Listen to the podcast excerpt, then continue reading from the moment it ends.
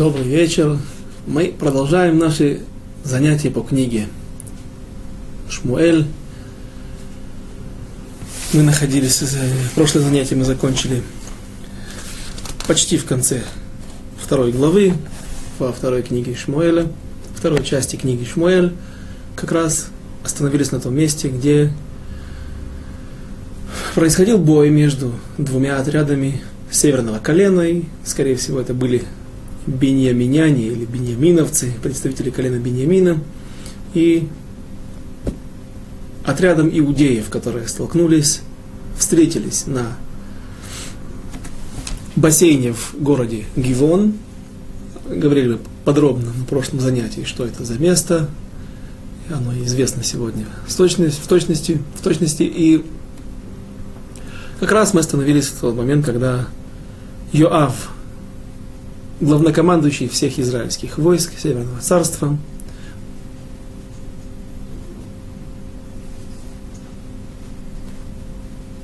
спасается бегством вместе со своими солдатами от преследования иудеев.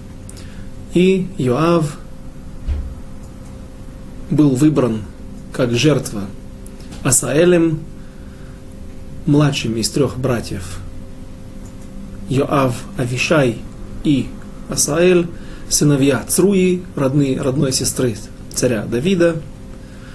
Авишай был, Авишай, сын Цруи, был основным телохранителем царя Давида, он также был и полководцем, военачальником. Э, мы увидим войны, в которых он будет участвовать, когда ему будет отдана часть армии для того, чтобы воевать против одного из фронтов. Дело в том, что когда Давид пошлет свои войска для того, чтобы воевать с аммонитянами, то аммонитяне наймут арамейцев, ассирийцев, северных наших соседей, и они придут на помощь против израильских войск, и тогда Йоав станет против одной части войск, а, а Авишай, сын Цруи, возглавят другую часть войск и начнут биться на два фронта.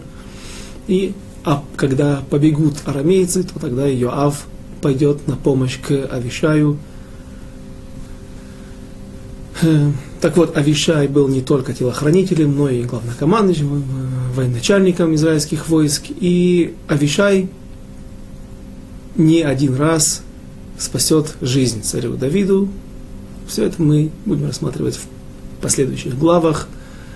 Йоав был ключевой фигурой в военной, политической жизни Израиля.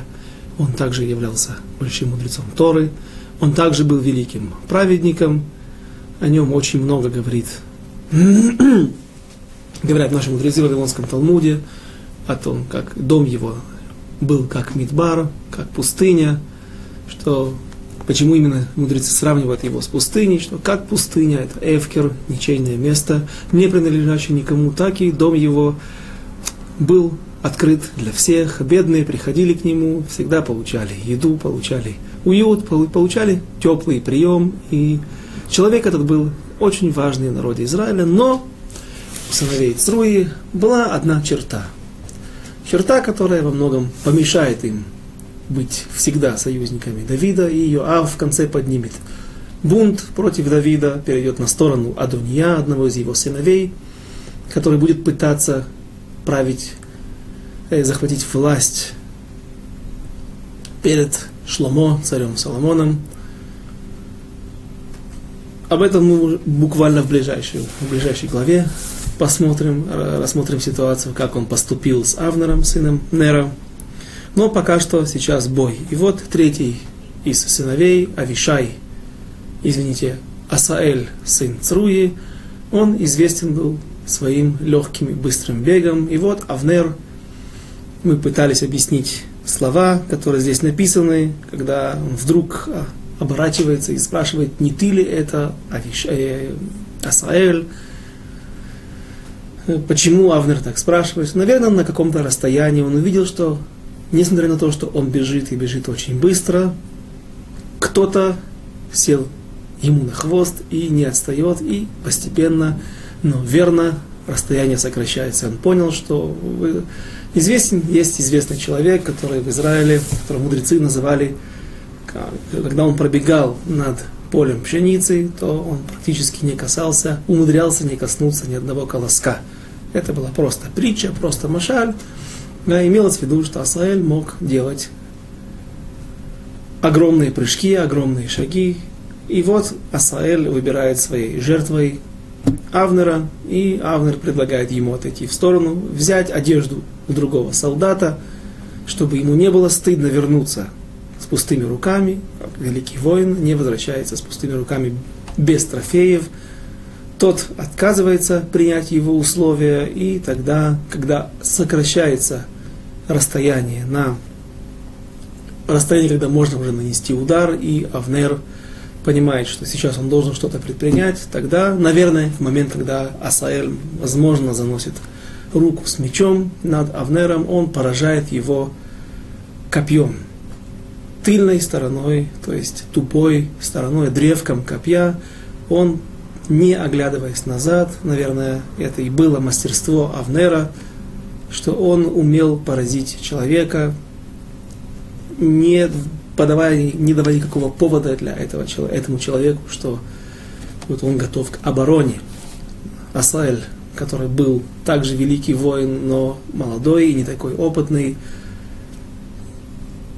купился на эту западню и получает удар в хомеш, пятое ребро, с правой стороны человека, от сердца, и где как говорят мудрецы, все комментаторы как один говорят, что это смертельное место, мертвая точка, в которую попадая мечом или же копьем, любым, любым другим предметом, острым, происходит рассечение между. Там на ребрах подвешена печень.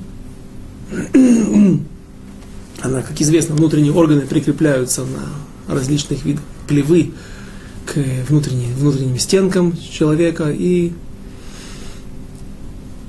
там прикрепляется печень и желчный пузырь, и вот происходит рассечение желчного пузыря, он выливается, желчь выливается на печень, и происходит мгновенная смерть.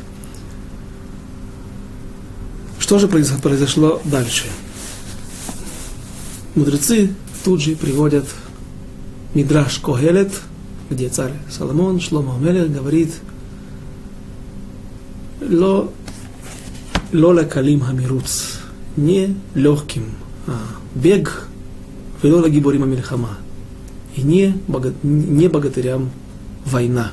То есть, если бы мы стали говорить о состязании в беге, или нам нужен человек, который сможет преодолеть быстро, за, за короткое время, большое расстояние, то, конечно же, мы выбрали бы Асаэля или человека, который известен своими показаниями в беге. Если бы мы выбрали человека, который должен вступить в единоборство, в поединок с каким-то известным воином, кто бы пошел на войну? Конечно же, прежде всего мы выбрали, выбрали бы Авнера и подобных ему людей, говорит Шлома Мелех, царь Соломон в книге Коэлет, «Ло лакалим хамируц, вело лагиборим мильхама». Не для легких бег, для легконогих или быстрых бег, и не для богатырей война. То есть, если приходит время, и Мина Шамаем с небес установили какой-то вердикт, вы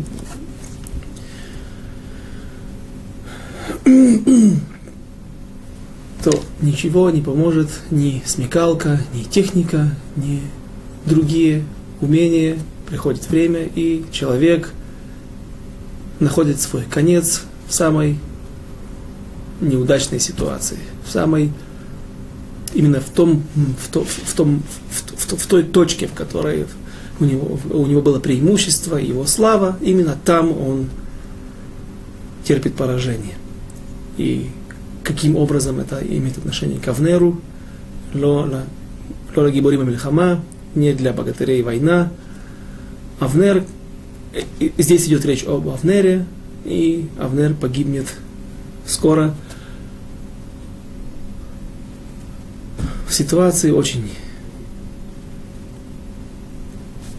очень смешной и Йоав, Йоав сын Цруи, убьет Авнера очень подлой ситуации. Это также мы рассмотрим, я надеюсь, сегодня. Но пока что продолжаем рассматривать сражение между двумя лагерями израильтян и мы остановились где?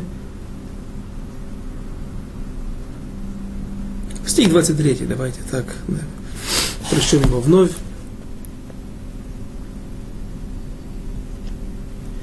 וימאן לסור ויכהו אבנר באחרי החנית אל החומש ותצא החנית מאחריו ויפול שם ויומות תחתיו ויהי כל הבא אל המקום אשר נפל שם עשאל וימות וימות. Но тот не захотел отстать и ударил его Авнер задним концом копья в живот, и прошло копье сквозь него, и он упал там, в живот. Опять же, на иврите это хомеш. Правильно, что это не нижняя часть тела, ниже груди, но мы сказали, почему именно в определенную, в определенную точку. и умер на том же месте. И было каждый, кто подходил к тому месту, где пал и умер Асаэль, останавливался. Преследование прекратилось. Люди останавливались, они не, были не в состоянии продолжать преследование, продолжать войну, несмотря на то, что победа была на стороне иудеев. Мы еще сравним, какие были потери, в какой, какая была пропорция в потерях, но, тем не менее, преследование прекращалось на этом месте. Люди были просто ошарашены тем, что погиб такой великий воин. Это только говорит о том, на основании этих слов, каждый, кто увидел, что Асаэль умер, останавливался. Он был не в состоянии продолжать бой, продолжать преследование северного, отряда Северного Царства. стих 24. Ваирдефу Йоав Ваавишай Ахарей Авнер Вегашемеш Баа Вегема Бау Ад Гиват Ама Ашер Альпней Гиах Дерех Мидбар Гивон. Солнце уже зашло, когда, извините, и погнались Йоав и Авишай за Авнером. Из всего отряда иудеев только два родных брата, старший брата Авишай и Йоав – нашли в себе силы, или наоборот, они на их, их смерть их брата, наоборот, их под, подталкивало к преследованию для того, чтобы отмстить за смерть их родного брата. И только они пошли, продолжили погоню за отрядом Авнера. Солнце уже зашло, когда они дошли до холма Амы, что против Гиаха, по дороге к пустыне Гивонской. И собрались, а, мы это еще не прочитали на иврите, стих 29, 25, Хав Гей, Ваид капцу бней биньямин ахарей авнер, ваигью ля агуда эхат, ваямду аль рош гива эхат. И собрались Биньяминяне за Авнером и составили один отряд и стали на вершине холма. Ситуация в какой-то момент принимает другой характер. Теперь преимущество на стороне Авнера. Отряд Йоава и Авишая остался где-то позади. Люди не могут выйти из состояния шока, стоят возле погибшего Асаэля, и вдаль уходит преследование, но в отряде Авнера есть еще горстка людей, несколько десятков, несколько сотен, мы точно не знаем. Но преследователи только двое, Йоав и Авишай. И вот когда Авнер видит, что ситуация поменялась, и преимущество на его стороне, теперь он предлагает, а он, наверное, трубля в шафар, трубя в шафар, собрал всех своих солдат, оставшихся вокруг себя, и они сгруппировались на каком-то холме, и теперь Авнер проявляет величие его души, величие его личности. Он говорит – давай прекратим этот бой, потому что последствия и так тяжелы, но будет нам еще худо, еще более тяжело после, если мы не окончим сейчас этот бой. Обычно, когда, когда человек просит пощады, когда человек просит перемирия, когда у него заканчиваются боеприпасы, когда у него заканчиваются ресурсы душевные, физические, тогда человек готов в виде какого-то примирения, признания частично поражения, потому что он первый просит. Тогда человек просит о пощаде или о прекращении боевых действий. Здесь же, когда ситуация была, склонялась теперь, чаша весов склонялась в сторону Авнера и его отряда, и они могли перейти в контратаку и, может быть, окружить и Авишая, и Йоава, Йоава и Авишая. Тем не менее, Авнер предлагает перемирие. И, конечно же, этот поступок засчитывает ему, приводит ему как большую заслугу, и, который указывает на величие его души.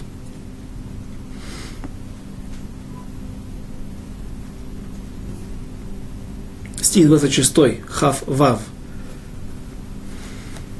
ויקרא אבנר אל יואב ויאמר, הלנצח תאכל חרב, הלא ידעת כי מרה תהיה באחרונה, ועד מתי לא תאמר לעם לשוב מאחרי אחיהם. И возвал Авнер к Юаву и сказал, вечно ли будет убивать меч, тухаль, херев, пожирать, я бы перевел, будет ли вечно пожирать меч людские жизни? Разве не знаешь ты, что горестны будут последствия? И до каких пор не скажешь ты людям, чтобы они перестали преследовать братьев своих? Он прав. Как бы, как бы, как, какое бы положение ни было, но это братья, это народ Израиля. Стих 27, כ"ז, ויאמר יואב, חי האלקים, כי לולא דברת, כי אז מהבקר, נעלה, העם איש מאחרי אחיו. И сказал Йоав, как жив Бог, חי השם, это клятва, клянусь тебе, если бы не говорил ты если бы ты не говорил, то еще с утра перестал бы каждый из нас, из людей, преследовать брата своего. Стих 28. Ваидка Йоав Башофар, Ваямду Кол Хаам, Вело Ердифу от Ахарей Исраэль, Вело Ясфу от Лейлахем. И затрубил Йоав Шафар, и остановился весь народ, и не преследовали больше израильтян, израильтян и больше не сражались. Стих 29. ואבנר ואנשיו הלכו בערבה כל הלילה ההוא ויעברו את הירדן וילכו כל הפתרון ויבואו מחניים. Авнер же и люди его шли по Араве, это низменность сегодня, это Арава больше называется, мне неизвестно, если долина приорданская называется Арава, в районе Ерихона, в районе дальше от того момента, где Иордан впадает в мертвое, в, в мертвое море и севернее до озера Кинерет, э, нижняя часть, там, где нет реки Иордан, от Мертвого моря и до Эйлата, вот эта степь сегодня называется Арава, там известный район сельскохозяйственный угодий, в основном выращивают дыни, арбузы. Здесь тоже говорится об арава. Неважно. Арава это пустыня, степь. Дословный перевод – степь. Шли по степи, шли по какой-то равнине, по низменности, потом переправились через Иордан и пришли в Маханаим. Еще раз Маханаим находится где-то между находился где-то между ручьем Ябок и речкой Ярмух, которые впадают с востока, со стороны современной Иордании, в Иордан. Там посередине был еще один ручей, который назывался Явеш во времена Танаха, и на нем стоял город Маханаем, который и являлся временной столицей современного э, Израиля тех времен израильского объединенного государства тех времен. Стих 30. Вайоав шав меахарей Авнер, вейгбоц эт кол хаам, вейпагду меавдей Давид, тиша асар иш, ваасаэль. А Иоав возвратился из погони за Авнером и собрал весь народ, и не доставало из слуг Давида 19 человек и Асаэль. Говорят, почему перечислили 19 погибших человек и Асаэль, потому что был взвешен или имел вес, как все те, которые погибли. То есть он был один, его ценность, красиво ли так говорить, ну, так, так говорят комментаторы, его удельный вес, его важность народа, в народе Израиля была такова, как один к двадцати. 31, стих 31, Ваису эт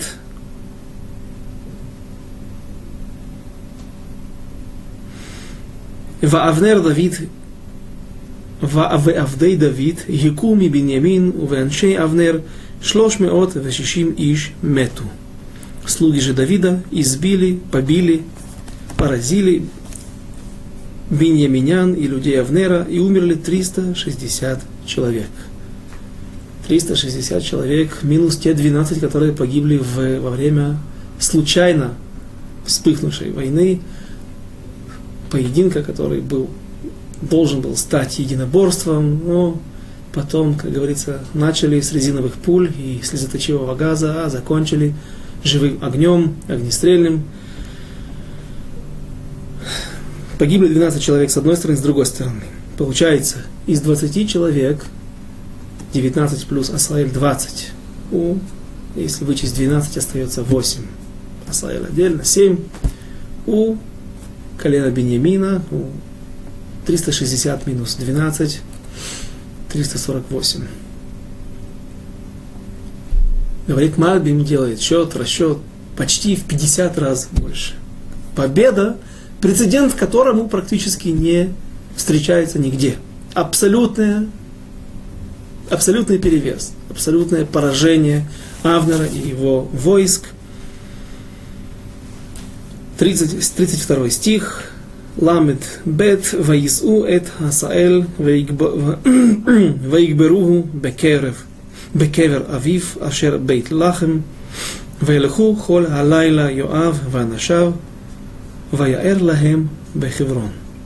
И понесли Асаэля и похоронили его в гробнице отца его, что в Бейтлехеме, и шли всю ту ночь Йоав и люди его, и на рассвете пришли в Хеврон, и этим стихом, 32 стихом, заканчивается вторая глава второй книги Шмуэля. Значит, отец Асаэля уже был также похоронен. Отец Юава, Вишая и Асаэля также был уже не, не при жизни, в жизни был похоронен. Известно, что Бейт Лехем, Вифлеем – это удел семейства царя, семьи царя Давида. И в семейной гробнице был похоронен Асаэль рядом со своим отцом. Замечают, обращают внимание на разницу в стихах о том, как пришли солдаты, как они вернулись домой. Оба отряда и что-то, нечто символическое, на, на, на нечто символическое обращают внимание комментаторы. Вернемся в стих 29. Авнер же и люди его шли по низменности Ярдена всю ту ночь, и перешли Ярден и пришли, прошли весь Битрон и пришли в Маханаим. Шли всю ночь и ночью пришли в Маханаим. Во время тьмы, во время, когда нету солнца. Что же мы читаем, мы находим, или наши мудрецы находят важным обратить на это внимание, и на рассвете пришли в Хеврон. То есть с этого момента солнце начинает светить, восходит солнце Давида и колено Иуды. Иуды и теперь в Северном Царстве его влияние Авнера и Ишбошита, того человека, сына, единственного сына, который остался у, от царя Шауля, его влияние, его сила продолжает, начинает падать, а сила и слава царя Давида начинает расти, как солнце, которое восходит на рассвете. Сначала мы видим из-за явления преломления лучей только зарево, сам круг солнца мы не видим, но со временем появляется и само светило стих, э, глава 3. Начнем третью главу. Ваншав, э, извините, Ватеги Хамильхама Арука Бейн Бейт Шауль у Бейт Давид, Ведавид Алох Вехазек у Бейт Шауль, Олхим Ведалим. И длительно была распря между домом Шауля и домом Давида, и Давид все больше укреплялся, а дом Шауля все больше ослабевал. Из стихов можно уточнить простой смысл, что была война, были еще столкновения, но мы об этом нигде не находим доказательств, и никто из комментаторов так не комментирует, поэтому э, не идет речь о гражданской войне, о кровопролитии, столкновении между братьями. Барух Хашем, только, слава Богу, только один раз было столкновение между двумя лагерями, случайно. Мы говорили, что не может прийти в голову сказать о том, что, наверное, здесь была попытка, ну, как Авнер мог позволить себе поставить 12 юнош для того, чтобы они бились насмерть, эти гладиаторские бои и прочее, корида у испанцев, все это было всегда чуждым еврейскому народу. И, безусловно, безусловно, никто не думал, что это перерастет в такое кровопролитие, а думали, что просто юноши попытаются выяснить отношения между собой на поиграть мышцами. Это мы также говорили, и важно заметить еще раз. Стих второй. Ваельду ле Давид Баним бехеврон, ваиги בחברון, Амнон ла Ахиноам а Израилит. И родились у Давида в Хевроне сыновья. И был у него первенец Амнон, от Ахиноам израильтянки. Жена, которую он взял себе еще во время его скитаний, во время его мытарств по разным землям, по разным местам, и от нее рождается первенец Амнон. Судьба его будет страшна. Он сначала изнасилует родную сестру Авшалома, возможно, сестру по отцу от Давида. Есть мнение, что она была, не была дочерью Давида, а приемной дочерью Давида. И потом падет от руки Авшалома, своего младшего брата по отцу, по Давиду. Дальше. Стих третий. Умишнегу. И второй после него Хилав Ла Авигайль Эшет Наваль Хакармили. Вахашлиши Авшалом бен Мааха бат Талмай Мелех Гишур. А второй у него Кил Ав. Кил Ав в книге Дивре Ямим как-то я ошибся, мне кажется, сказал, что здесь он упоминается как Даниэль, а в книге Дивре Ямим летописи минувших дней – он упоминается как Килав, наоборот. Здесь он упоминается, упоминается как Килав, а там как Даниэль. Почему есть два имени, почему в разных местах он упоминается под разными именами, говорят так. От кого он был рожден, от кого он родился? От Авигайль. Авигайль, бывшей жены Наваля. Теперь, когда Давид ее взял себе в жены, то, возможно, еще не было так зера, то постановление мудрецов, когда запрещается женщине, которая развелась, не про нас будет сказано, или овдовела, не ей запрещается выходить сразу же замуж, а должна выждать три месяца. Не так много, но какая цель этого экзамена, это именно экзамен, обычно через три месяца проявляется беременность. Впервые, когда можно заметить, что женщина беременна, на третьем месяце. И, соответственно, должны знать, если женщина это была беременна до того, как она вышла замуж или нет, потому что есть разные законы первенства или, например, если это в нашей ситуации, царь Давид был царь будет царем всего Израиля. И вопрос, если его сын, а Килав этот в какой-то момент станет первенцем, останется тем, который по старшинству будет претендовать, мог бы претендовать на престол, ведь Ахинуам, сын Ахинуам, э, Амнон, он будет убит Авшаломом, соответственно, Килав второй, и мы должны знать, от кого она родила, от царя Давида или от Наваля. Так вот, говорят так.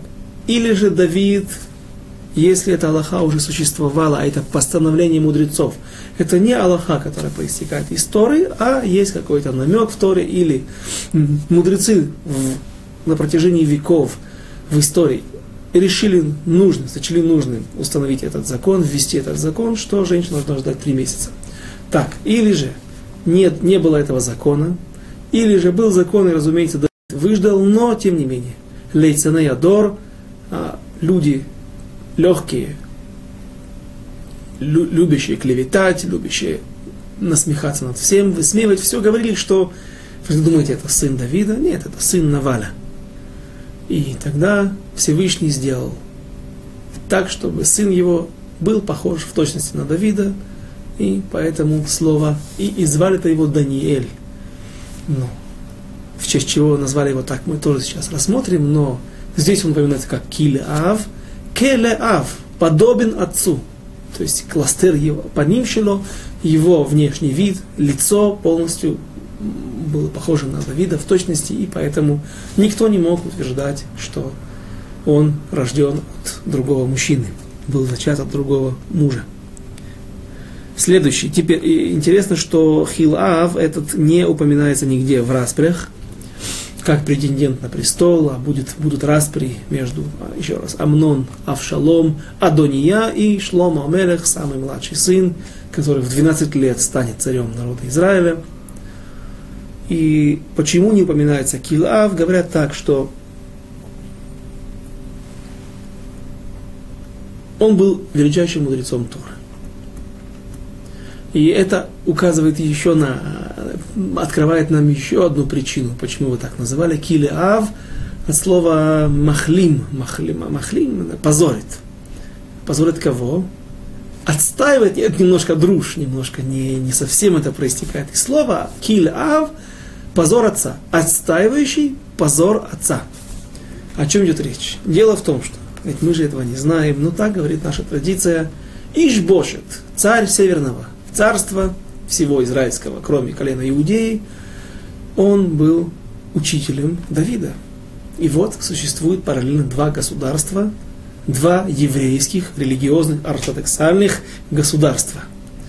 И все происходит. Все здесь, каждый, как, каждый шаг, как каждое принятие решения в, в, в Кнессете, в, в Сангедрине, должно приниматься в соответствии с Аллахой иногда есть очень сложные вопросы. И не находилось человека, который мог бы ответить, разрешить вопрос. И поэтому Давид ходил к своему рэбе, или сам ходил, или посылал весточки, какие-то письма к Ишбошету. И часто, так говорит традиция, Давид говорил, выдавал ему свой малах, свое исследование Аллахи, как он видит, что из источников истории проистекает такое-то и такое-то решение, на какие-то вещи, на основании которых он принимает решение. И иногда Давид ошибался. И говорил тут ему, Ишбошет, ты неправильно учишь. Нужно учить не так, а иначе. И тогда это получалось немножко как позор для Давида. С другой стороны, это также указывает на величие души Давида, что все, что касается Аллахи, здесь нет, нет места нет места никаким, никакой гордыни, ничего, никаким отрицательным качествам, отрицательным качеством характера, проявлением отрицательным, потому что нужно, чтобы народ жил в соответствии с Аллахой, и здесь я должен, имею право поступить со своим, своей, своими, своей, своей честью. Сложный вопрос, как он, как царь. А он не был еще царем, он не был царем только над Иудеей, наверное, он имел право простить свой почет царский, потому что, еще раз, он пока что не царь, правящий над всем Израилем. С другой стороны, мудрец, который прощает оскорбление, это прощение срабатывает. Мудрец имеет право простить его оскорбление, и поэтому Давид, я не думаю, что Ишбошет, который был великим человеком, также он оскорблял Давида, а просто получалось так, что всегда неприятно, когда кто-то знает больше тебя, и он указывает тебе на твои ошибки. Кейлав. Почему же сын, который родился, на стали назвать его Кейлав, который он настаивал позор своего отца. Он стал за несколько лет как пока что еще жил Ишбошет, а Ишбошет правил Израилем два года. Есть мнение, что было пять лет без царства, а под без царя в Израиле, а потом два года, спустя пять лет, на два года воцарил Авнер Ишбошита, после этого он трагически погибает, и вот этот период они могли как раз и контактировать, и переписываться, и, возможно, даже встречаться. Так вот, сын, который родился, несмотря на то, что ему сейчас может быть всего только несколько лет, он уже стал таким мудрецом Торы, и что мы, президент у нас известен. Сам пророк Шмуэль уже в два года он указывал Аллаху самому Эли Акоину, первосвященнику, главному пророку или лидеру народа Израиля. Так вот, сын его отстаивал позор своего отца и указывал Ишбошету, что ты неправильно тоже, где он неправильно учит. То есть он удостоился, царь Давид удостоился такой чести, что смог получить такого сына, который был больше мудрецом, чем он, и большим знатоком Торы, чем Ишбошет, его Ребе, Ребе Давида, поэтому так его называют. Даниэль. Откуда имя Даниэль? Почему Даниэль? Слово Дан. Дан это Дин, суд, Даян, судья. Эль, Кель, Всевышний, имя Всевышнего. Судил меня Всевышний. О чем речь? Он родился от Авигаль. Авигаль пророчица народа. Одна из нескольких пророчиц народа Израиля, которые пророчествовали во всех в разных поколениях. И Авигайль спасает Давида от ненужной бесплатного, бесплатного кровопролития. Когда Давид шел наказать Наваля, ее тогдашнего еще мужа, на основании чего? На основании того, что он Муред Мархут, он бунтует против царя. Я царь, помазанный на престол самим пророком Шмуэлем из масла, тем маслом помазания, которое создал когда-то Мошера Бейну, сам Моше, еще в пустыне.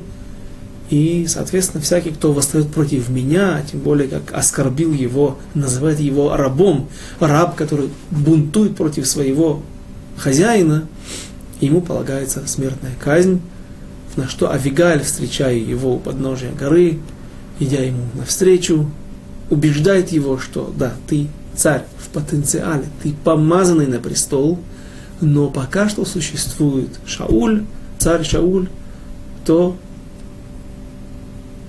ты пока что не обладаешь тем статусом царя, не может быть двух царей одновременно, ты царь в потенциале. И говорят мудрецы, что какие-то полномочия царя у него уже были, например, наказывать убийц, то есть выполнять какие-то законодательные акты Э, по уголовному кодексу наказывать убийц, как царь Давид, поступ, Давид тогда еще поступал с различными людьми, которые, которых он, ну, мы не будем вспоминать все, да, Гера Маляки и так далее. Но пока что ты, как сказала Вигаль, говорит Мидраш, монетин шауль каемет. Монетин – это монета. Русское слово монета, оно, его, источник его из греческого языка. Монетин, она сказала монетин, Шельмелех Шауль Адайн Каемет. То есть, пока что монета с его профилем, профилем царя Шауля, не выведена из обихода, э, потому что он жив. Поэтому ты,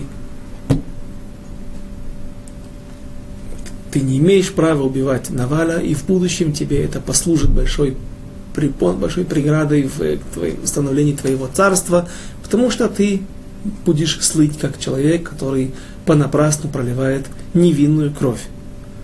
В конце концов, человек это только оскорбил тебя, но не как царя, просто как еврея, как Давида.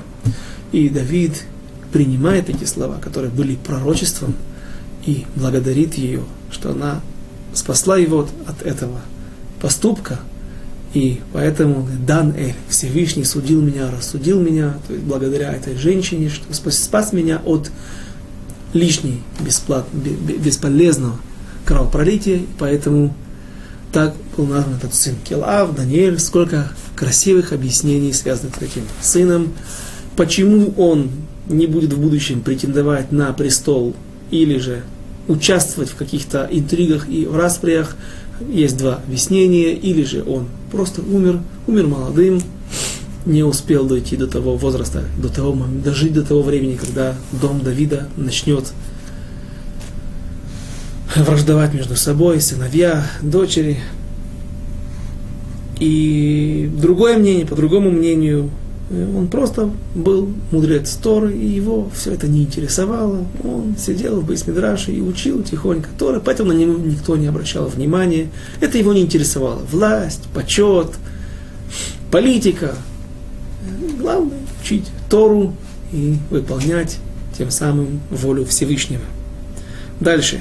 Третий сын, который также мы успели прочесть его имя в третьем стихе, а третий Авшалом, сын Маахи, Мааха, дочери Талмая, царя Гишурского. Гишур, земля, которая находилась, или какой-то народ, какое-то царство, скорее всего, арамейское. Я не выяснил точно, что по, по местонахождению уже где-то там на, за голландскими высотами, на территории Сирии или на уровне голландских высот. Сирия, Иордания, там был царь Гишур, государство Гишурское, которое было подвластно Давиду. И в одной из войн Давид захватил этого царя и Талмая. И вот в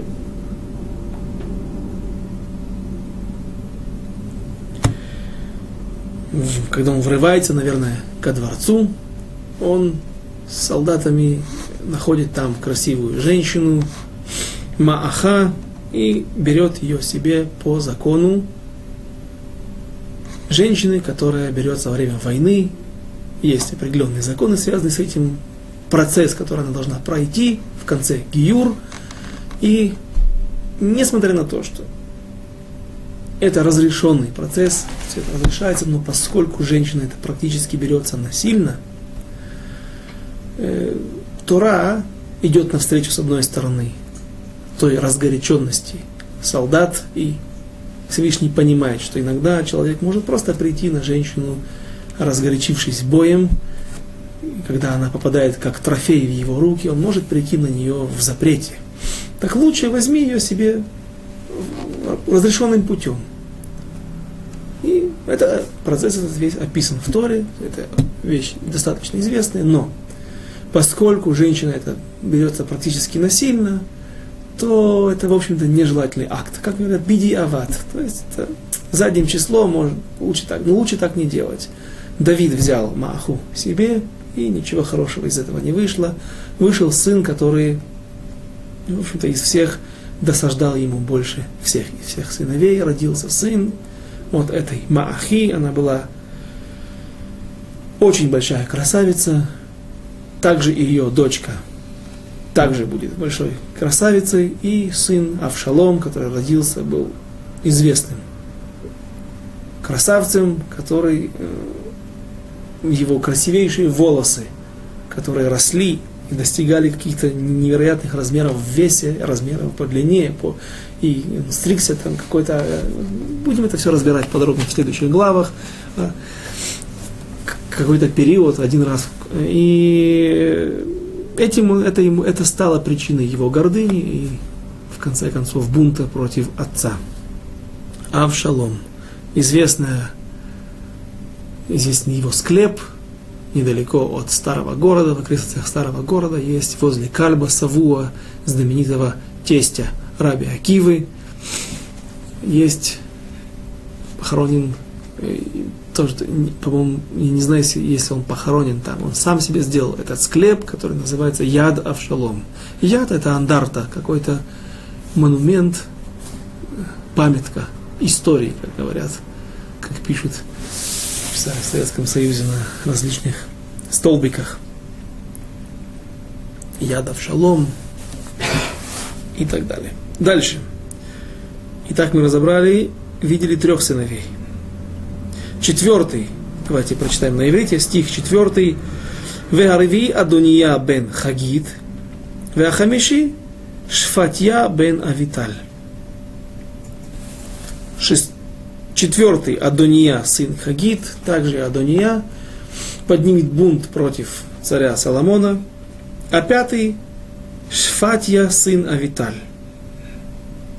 Реби, кажется, происходил, знаменитый Реби Вавилонского Талмуда происходил от Шфатья. Так упоминается в одном из трактатов Вавилонского Талмуда. Пятый Шфатья, шестой Итреам от Эдлы Эглы, жены Давида. Кто такая Эгла? Это Михаил. Кто такой Итриам? Написано, что это ее сын, шестой сын. С, с, Авига, с, с Михаль, дочерью Шауля, э, есть некоторые противоречия и сложности объяснения, кто этот сын. Дело в том, что когда царь Давид будет плясать перед ковчегом Завета, перед Арона Койдыш и перевозя его из Кирьят Ярим в Иерусалим, то Михаль покажется, что Давид ведет себя слишком легкомысленно, пляшет, задирает подол своего платья, плаща. Люди это видят, и не подобает так вести себя израильскому царю. Глубину смысла и позиций и Давида, и Михаль, это был не просто упрек, это было не просто нервы этой женщины – это были позиции, которые она приобрела. тот взгляд на мир, поведение, которое она приобрела в доме царя Шауля, которые были очень снуим, очень скромные. А Давид считает, что есть моменты, как, например, вот этот, что перед царем всех царей можно плясать, и даже легкомысленно. Ну, в общем, об этом мы также будем говорить позже, в свое время. Но написано там так что Давид упрекает свою жену Михаль, и написано, что и не было у нее детей, сыновей до самой смерти. И тут уточняют разные уточнения из этого стиха. До самой смерти не было, но в день смерти был. То есть она, умирая, родила сына. Она удостоилась чести стать матерью, привести еврея в этот мир – еврейскую душу, но при этом она умирает. Теперь сказать, что Итриам это он, так и пытаются объяснить некоторые комментаторы, другие говорят, ну подожди, написано сыновья, которые родились у него в Хевроне, у Михаэль, и те события, которые произойдут между, тот, тот, спор, который произойдет между Михаил и Давидом, это уже будет в Иерусалиме. И, соответственно, рожать она будет в Иерусалиме непонятны. Но есть другое объяснение, что там также приводится еще сыновья в другом месте, в одном из мест приводится в книге Шмуэль, что у нее было шесть сыновей у Михаль. О чем идет речь? Это, не ее сыновья, а сыновья ее сестры, которая, мы это рассматривали, не захотела выйти за царя Давида замуж, потому что она видела, как Михаль любит Давида, и поэтому она просто уступила эту роль, важную роль быть спутницей великого человека, светоч, свеча народа Израиля, как назовет его Авишай в свое время, когда Давид чуть не падет от руки родного брата Галиата, Галиафа, который будет поджидать его в засаде, и Авишай поразит этого монстра, который был еще страшнее, чем Голиаф, но после этого скажет, все, Давид, больше не ходи на войны, больше не ходи, не ввязывайся ни в какие истории, сиди дома, да не загаснет свеч, светоч, свеч, свеча народа Израиля. Нер Израиль, так называют Давида. И говорят наши мудрецы, что Михаль удостоилась этой чести быть его женой и удостоилась чести быть любимой женой. Она была любимой женой царя Давида, потому что Эгла не очень красиво звучит по-русски, телка или телочка, но мы находим подобный лашон хиба, обращение с особой любовью у Шимшона, другого великого лидера народа Израиля, судьи народа, человек, который судил 20 лет народ Израиля, Шимшона Гибор, Самсон, когда он не успев окончить свои шева брахот после свадьбы с той филистимлянкой, которая, по мнению мудрецов, первая филистимлянка прошла Гиюр и стала его законной женой, но он, задавая вопрос во время веселья, задавая загадку, этим филистимлянам, делает, поступает опрометчиво, они пытаются добиться правды от его, через его жену и вытягивает из нее всю информацию. Он понимает, что, Шимшон понимает, что филистимляне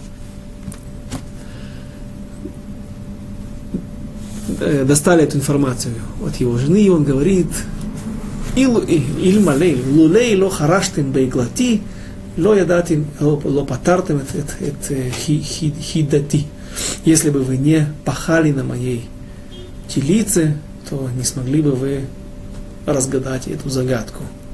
То есть мудрецы говорят, что игла – это язык особого выражения, особой любви.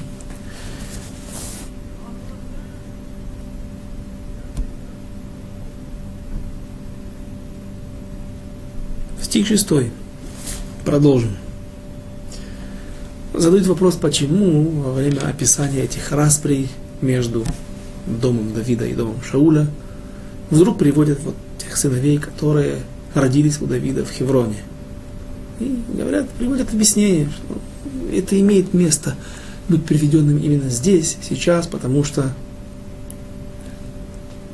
скоро Давид станет царем над всем Израилем, и, разумеется, со временем он постареет, и будет вопрос, кто же примет вожжи правление над всем государством. Дальше, стих 6. ויהי בהיום בהיות המלחמה בין בית שאול או בין בית דוד, ואבנר היה מתחזק בבית שאול. И вот, когда была распра между домом Шауля и Давидом, и домом Давида, то Авнер поддерживал дом Шауля. Тоже. Ну, мы это знаем. Зачем нам это напоминать? Это приводится для того, чтобы объяснить нам сейчас, что же произошло там, между, какая перепалка произошла между Давида и между Авнером и Ишбошитом. Стих 7. Вешауль, веле Шауль, пилегеш ушма рицпа, бат ая, ויאמר אל אבנר, מדוע באת אל פילגש אבי? Сложный стих для понимания. А у Шауля была наложница по имени Рицпа, дочь Аи, и сказал Ишбошет Авнеру, зачем вошел ты к наложнице отца, отца моего? Сложность здесь такая. Мы уже много раз упоминали о том, что Авнер был великий мудрец Торы, кроме других статусов и других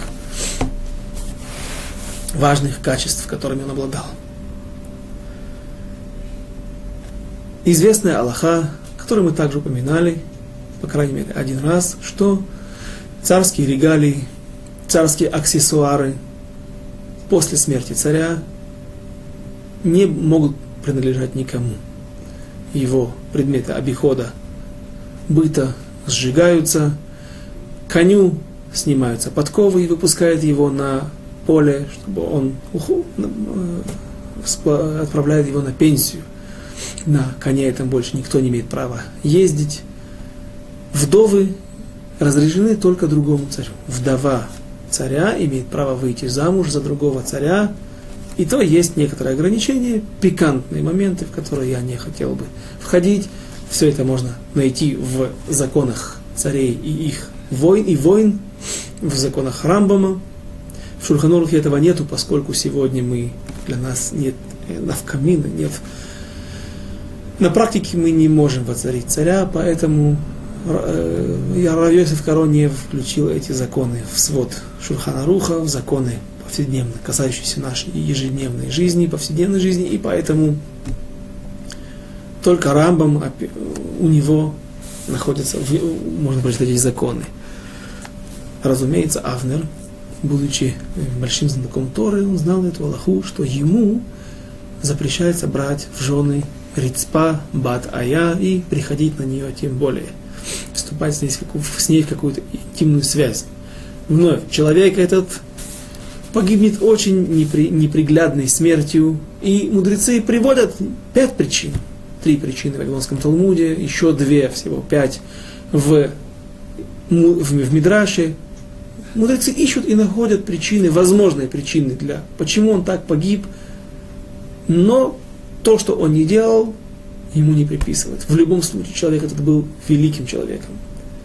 Как же так вдруг он поступает и Ишбушит обвиняет его, ему доносят, что вот он, как ты, какое ты имел право брать жену моей, моего отца. Приводят разные объяснения. Одно из них, наверное, самое приглядное – говорит Альших Акадош. Альших говорит, что, возможно, Ишбошет, будучи также великим мудрецом и человеком, большой личностью, здесь оступился и принял Лашонара. Что такое Лашонара? Когда человеку приходят и говорят, не два свидетеля, не сто свидетелей, а один человек доносит какую-то информацию. К этой информации не обязательно нужно относиться как к вранью, но нельзя на основании этого строить какие-то выводы и предпринимать даже какие-то действия, какие-то поступки. Например, тебе говорят, что человек, ну вот то, что мы постимся в Цом Гидалия, говорят, что, что произошло там, пришли и убили, Ишмаилим, кажется, измаильтяне, арабы, пришли и убили целый город, массу людей, которые жили там, и, и среди них глава Гидали. Но говорят также и с критикой выступать против Гидали, что ему да, сообщили о том, что приближаются враги, но он не хотел принимать. Говорят, не принимай, но предприми меры такие, чтобы на основании этого ты мог бы быть готовым к нападению, быть готовым к бегству, чтобы спасти жизнь, если вдруг ты увидишь, что все-таки это правда. Не оставляй информацию как э, пустое место. И Ишбошет, возможно, получил, принял Ашонара, принял это к сведению слишком серьезно, поверил этому, не должен был так делать, и нападает в какой-то момент в одной из встреч с Авнером, он нападает на него, как ты мог, мне сказали, я знаю, что ты поступил так с Рицпой, дочь, дочерью Аи, бывшей женой моего отца, вдовой моего отца, это разрез с Аллахой, и Авнер, разумеется, гневается на него. Говорит Авнер, стих 8. Ваихар ле Авнер меод. Если ты не прав, покрасней и извинись. Нет, он взбешен, разгневав, разгневался.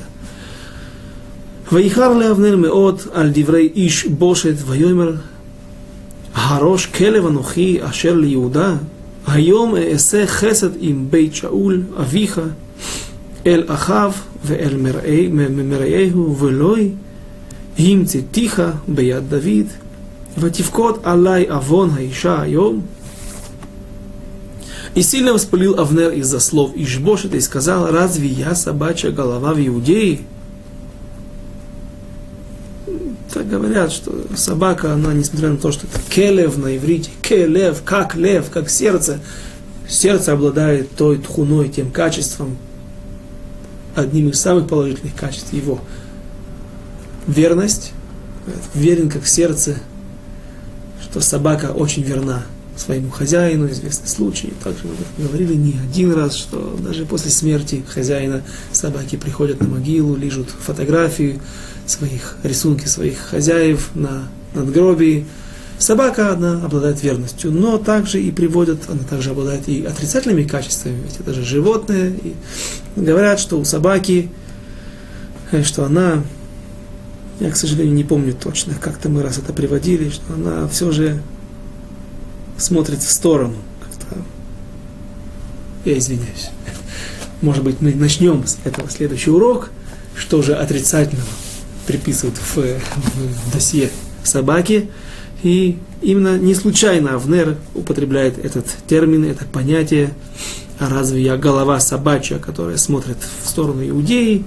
Неужели отныне буду я делать добро дому Шауля, отца твоего, братьям его и друзьям его?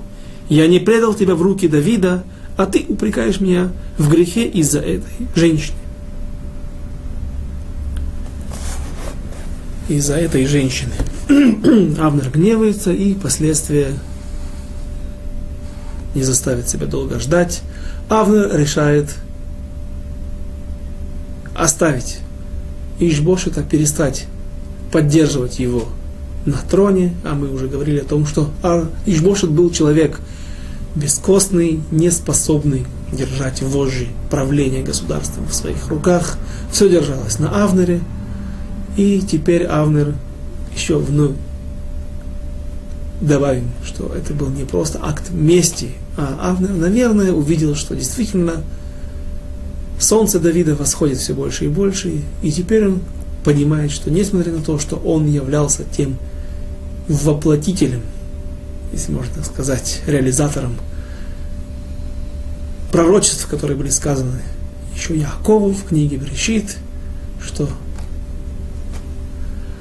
Мелахим Михрацеха Яцеу выйдут из тебя, из сына Беньямина, который еще не родился, выйдут цари, именно два царя, Ишбошет, сначала Шауль, потом Ишбошет, но на этом карьера дома Шауля заканчивается, и теперь Авнер приходит к решению, что, наверное, Ишбошет не является достойным царем народа Израиля, и теперь он решает перевести свою поддержку в дом, дому Давида. Чем же все это закончится, мы рассмотрим Безратушем на следующем занятии. До свидания. До следующих встреч через неделю.